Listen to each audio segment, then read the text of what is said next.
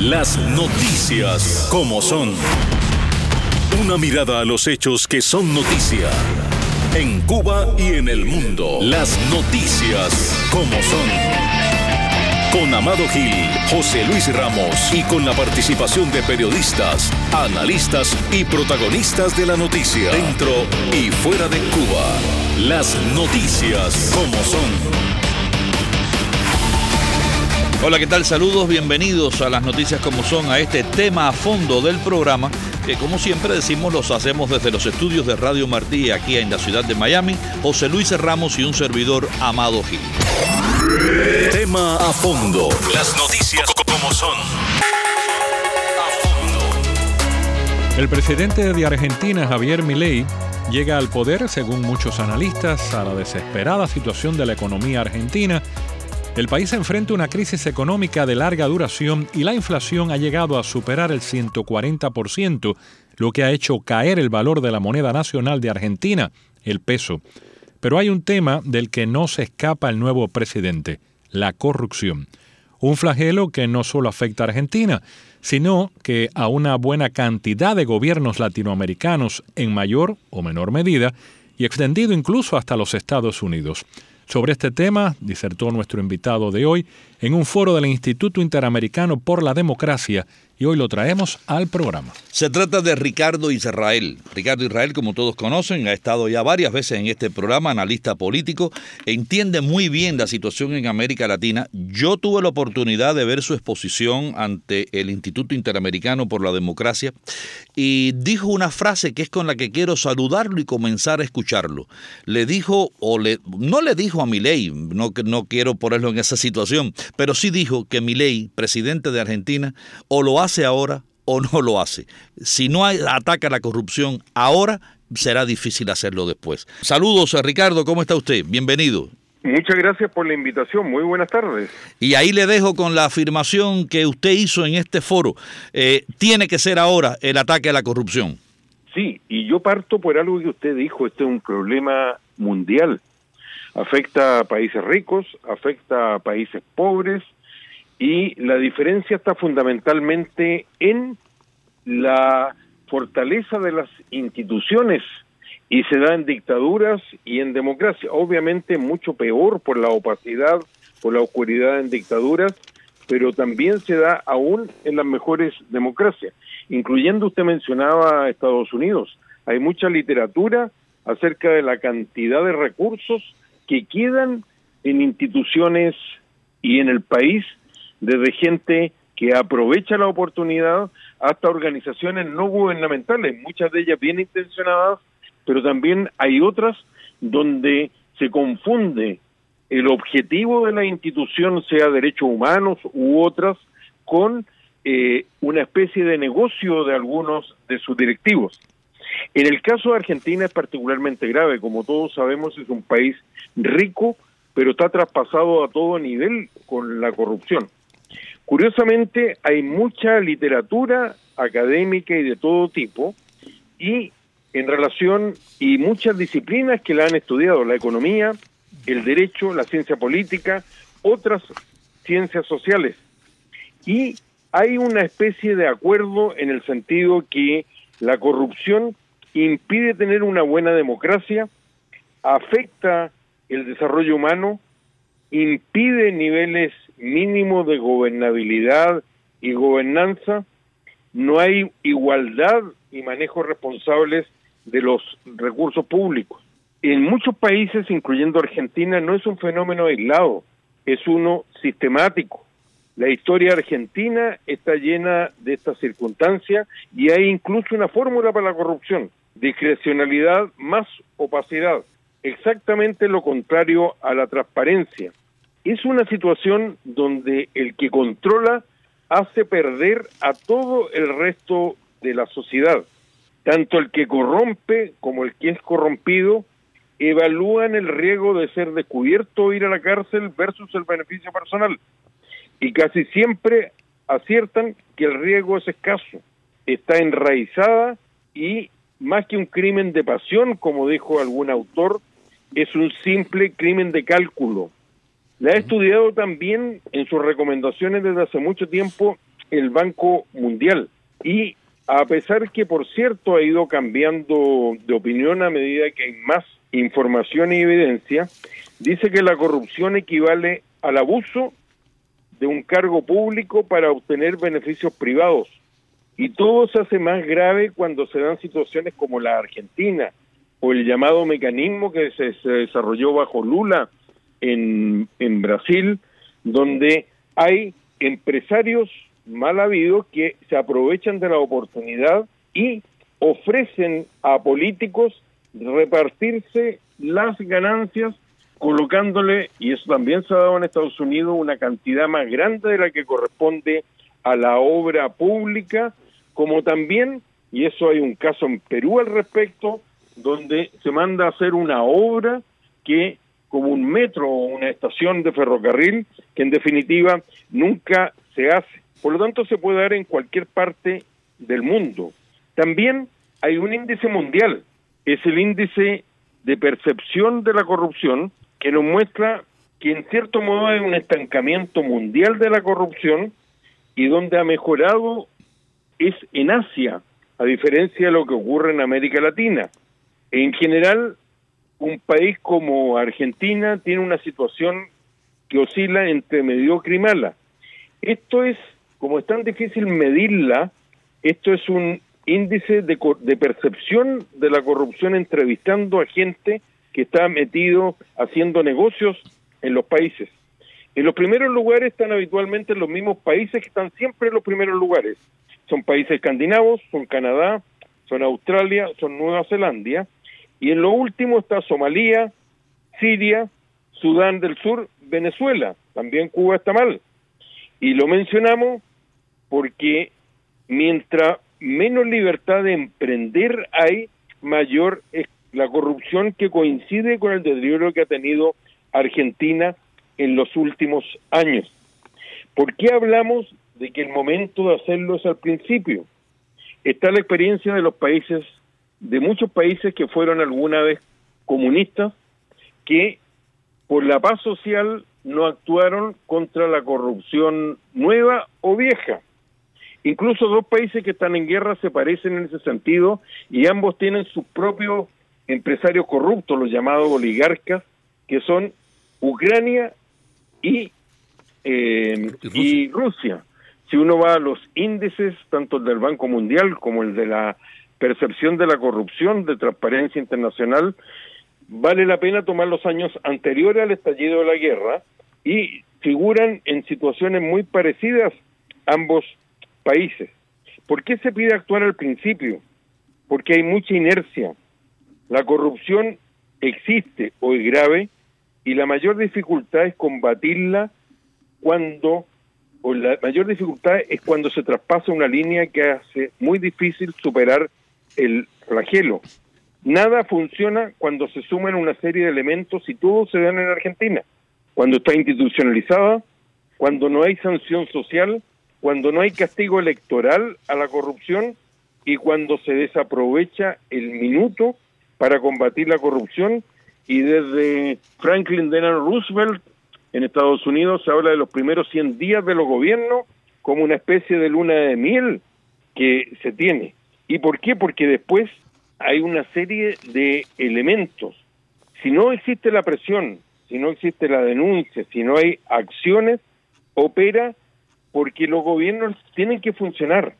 Imagínese el caso de Miley, que llegó como alguien de afuera con una gran promesa de, entre otras cosas, de combatir la corrupción y él no tiene mayoría a nivel provincial, es un país federal Argentina, y tampoco a nivel federal. Surge la presión para sacar adelante las promesas que él hizo y que necesitan leyes, como por ejemplo la dolarización de la economía. Él presentó un decretazo, una ley omnibus donde metió todas las cosas que él quiere hacer, pero eso está paralizado por falta de apoyo político suficiente y también porque se la han paralizado con acciones judiciales que también toman un tiempo para resolverlo. Y puede perfectamente darse que se llegue a un acuerdo político con los peronistas o con otro partido para sacar adelante la legislación que él necesita a cambio de no seguir adelante con la corrupción. Este es la, el problema que tiene porque él llegó abriendo muchas esperanzas y eso puede desaparecer, además que con tanta corrupción, la corrupción llega también a la justicia y la justicia necesita señales políticas. De lo que sabemos de otros países es que las situaciones varían de país a país, como es lógico, y sabiendo que se da en tantos países, pero puede variar de país a país. Pero hay dos elementos que siempre deben estar presentes. ¿Cuáles? Uno es la denuncia, abrir, dar opacidad, y en ese sentido ha actuado el gobierno de Miley que ha dado instrucciones a sus ministros, a las instituciones del gobierno, para que establezcan una especie de cuenta pública de las condiciones en que se da la corrupción, cosas sabidas y cosas nuevas. Y el otro es la voluntad de demostrarle a, a todos los que están involucrados, incluyendo los jueces, que no va a existir ninguna impunidad. Y es en ese segundo aspecto que todavía no se manifiesta cuál va a ser el proyecto del el presidente Maley, Milei. Por supuesto, él está muy enfocado en los temas del control del gasto público, de la inflación, de, eh, de la dolarización, pero si hay mucho movimiento en eso, llama la atención que no haya movimiento en lo otro, no en la denuncia, sino en qué se pretende hacer para lo que espera la gente de él como alguien que viene de afuera y que no hay evidencia que tiene corrupción, ¿qué va a hacer contra la para que no haya impunidad? Traigo aquí una anotación y viene muy bien con lo que usted acaba ahora de, de expresar, ¿no? Pablo Secchi, director ejecutivo del Poder Ciudadano, capítulo argentino de Transparencia Internacional, dice, critica a mi ley las primeras propuestas enviadas al Congreso de la Nación por el reciente asumido presidente. Carecen casi en su totalidad de un abordaje integral y sistemático en materia de integridad y lucha contra la corrupción, un tema que sin embargo está entre las prioridades de la ciudadanía, que era lo que usted explicaba y le pregunto, ¿cuál es el nivel de corrupción en Argentina? Altísimo, altísimo. Y es una mezcla muy grande de gente que aprovecha el paso de la política no para servir a otros, sino para servirse a sí mismo. Ahí es un país muy penetrado, como muchos otros, por el narcotráfico. Como es un país federal, hay verdaderas castas que llevan en los gobiernos provinciales 20, 30 o más años y se traspasan entre las familias este poder y eso lleva a controlar la justicia local, eh, los recursos locales, entonces hay un altísimo nivel de corrupción con un gran compromiso por parte de los propios empresarios. Eh, son empresarios que en general aprovechan al máximo las prebendas que entrega el Estado, sobre todo cuando hay una economía cerrada y no están preparados para competir con el resto del mundo.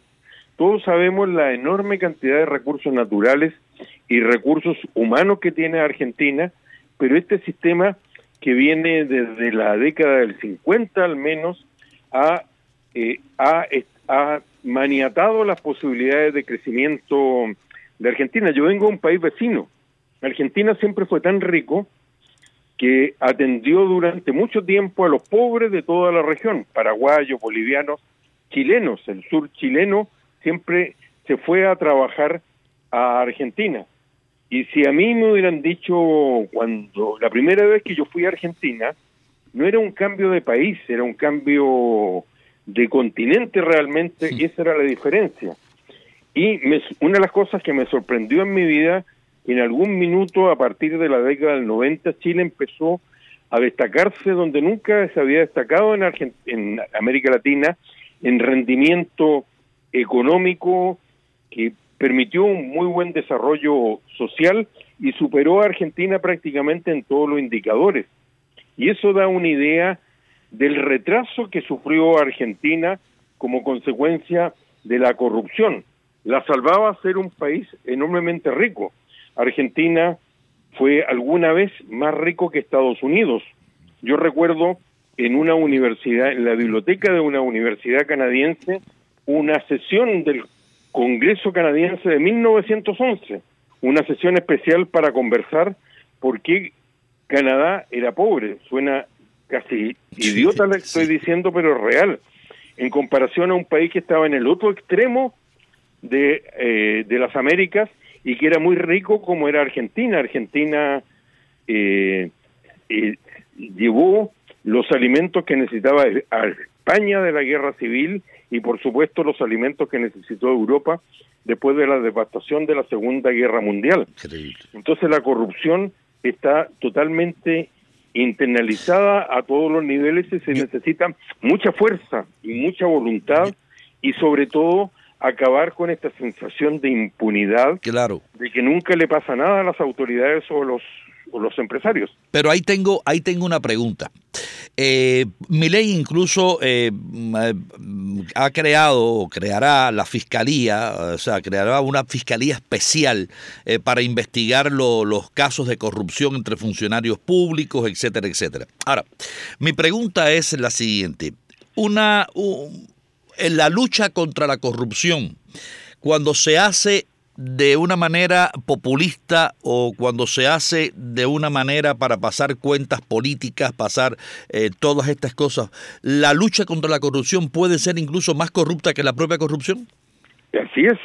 Y eso están los fallos judiciales donde se condicionan al cambio en la situación política.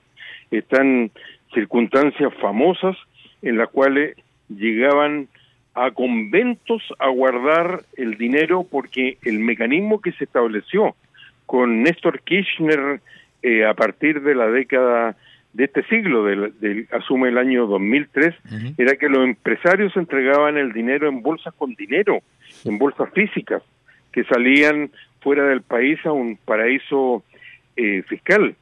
Hay una situación donde fue condenada, pero no ha sido ejecutada la condena contra la expresidenta Cristina Fernández de Kirchner. El propio rival que tuvo dentro del, del justicialismo o peronismo, que fue el expresidente Menem, nunca fue a la cárcel en definitiva porque un acuerdo político con los Kirchner le permitió una banca en el Senado que al igual que en el caso de la señora Cristina Fernández, no se ejecuta la sentencia mientras tenga la protección de estar en el Senado. Y esas situaciones la gente sabe, eh, la forma de impunidad de Menem en definitiva, a pesar de haber sido eh, procesado varias veces, nunca terminó cumpliendo las sentencias de cárcel que eran muy, pero muy diversas.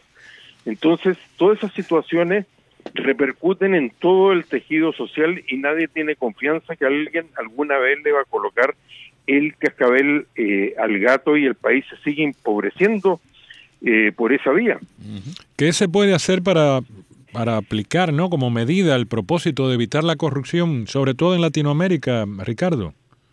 Bueno, nosotros tenemos un problema grave que es la forma como el narcotráfico ha penetrado a través de todo el tejido social de la mayor parte de los gobiernos y que hay gobiernos que más que ser dictaduras, tienen una etiqueta política, pero son delincuencia organizada, eh, como son los carteles que gobiernan a Venezuela en el día de hoy, como este acuerdo que está tan documentado del cartel de Medellín con los Castro a partir de la década del 90 y el periodo especial de la dictadura cubana, hay una penetración del narcotráfico en, en diversos países hay un retroceso y mucho tiene que ver con la calidad de los gobiernos también en Chile que figuraba bien desde el punto de vista del control, eh, por lo menos en la región, y con el gobierno de Gabriel Boric se ha retrocedido sistemáticamente. No solo en la calidad de la democracia, hay un índice de la democracia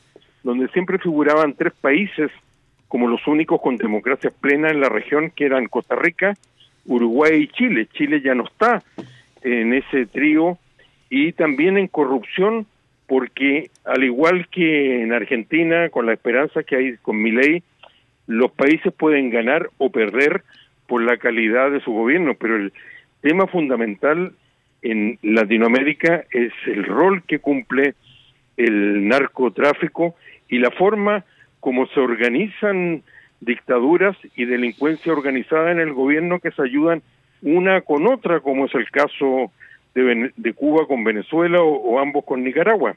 Y ese es un problema serio que también ha coincidido con un desinterés de Estados Unidos en la región y como todos nos consta, eh, muchos de los países hoy día tienen a China y no a Estados Unidos como su principal socio comercial y la propia Rusia está regresando a las épocas de la Unión Soviética con una presencia geopolítica creciente en toda la región. Son elementos que se suman uno con el otro. Claro. Ah, usted hablaba y le escuché también decir que uno, y esto es importantísimo que, que lo escuchen nuestros oyentes, sobre todo en Cuba, las instituciones, usted habló eh, en su intervención en el, en el Instituto Interamericano por la Democracia que en Argentina hay instituciones muy débiles y eso es fatal para poder combatir la corrupción. Así es, Hay dos conceptos que a veces se confunden, que es el de la república y el de la democracia. La democracia significa un gobierno con respeto a los derechos humanos, y respetando al, al, mismo tiempo a las mayorías y a las minorías. La república es el funcionamiento de las instituciones y por eso Estados Unidos se define como una república antes que como una democracia. Y en ese sentido, las instituciones son básicas para el funcionamiento de, de un buen país. Se necesita que las instituciones funcionen y que para que pueda existir un buen gobierno. Y eso es un elemento que ha fallado reiterada y sistemáticamente en la región, entre otras razones, por la permanencia de una figura autoritaria, a veces civil, a veces militar, que es la del caudillo que está presente desde la independencia en nuestros países y donde más mal figuramos en todos los índices de democracia es el funcionamiento de las instituciones.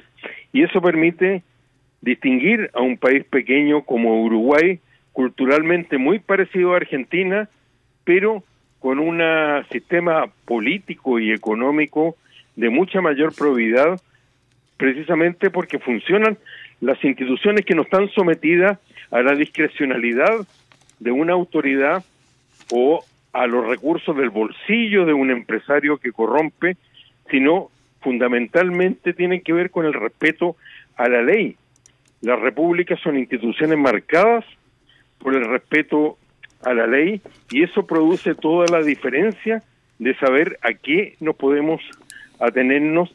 Y también hay funciones, hay instituciones contraloras cuyo principal motivo de ser es controlar que se comporten bien los distintos poderes del Estado y no abusen de una situación transitoria. Claro, que sí. Nos queda un minuto y la pregunta que me gustaría para cerrar, Ricardo, ¿por qué la gente se vuelve corrupta?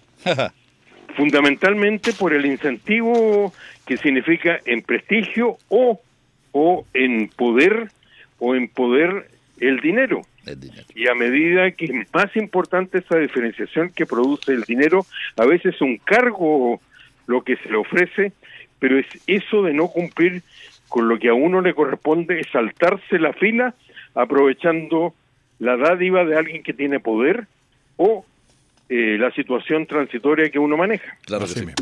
Ricardo Israel, muchísimas gracias. Eh, un tema sumamente interesante e importante tratarlo porque corrupción, eh, no solamente en las dictaduras comunistas, corrupción hay y es lo que usted dice, debilitan las democracias. Muchísimas gracias, Ricardo incluyendo el país donde estamos viviendo. Incluyendo Estados Unidos. sí señor. Gracias Ricardo Israel. Un abrazo y gracias a ustedes. Igualmente, hasta aquí tema a fondo.